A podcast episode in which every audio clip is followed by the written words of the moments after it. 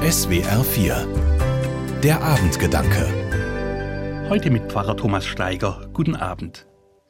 Ich habe einen Hund, besser gesagt zwei. Das wissen manche von Ihnen, weil ich immer wieder in meinen Beiträgen darüber spreche. Die beiden sind neben den Menschen, die ich liebe, versteht sich, ein wichtiger Bestandteil meines Lebens. Und heute Abend sage ich einmal etwas dazu, warum sie mir so gut tun. Am auffälligsten ist, sie freuen sich immer, wenn ich etwas mit ihnen mache. Besonders lieben sie es, wenn ich mit ihnen Ball spiele oder wenn ich sie Würstchen suchen lasse.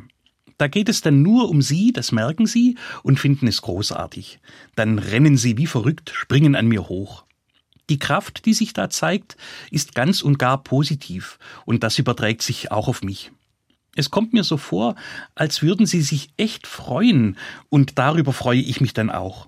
Auf jeden Fall führt es zu guter Stimmung, egal was sonst gerade so war. Genauso ist es auch, wenn ich eine Weile weg war und sie allein daheim bleiben müssen. Wenn ich dann heimkomme und die Tür aufmache, sind sie nicht zu halten. Sie bringen mir dann immer etwas, ein Handtuch oder eines ihrer Spielzeuge, um zu zeigen, was sie für mich erbeutet haben. Ich lobe sie dann dafür. Mindestens eine Minute dauert dieses Begrüßungsritual.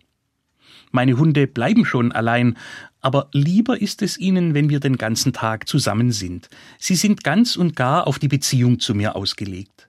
Das ist ihnen neben dem Fressen das Wichtigste.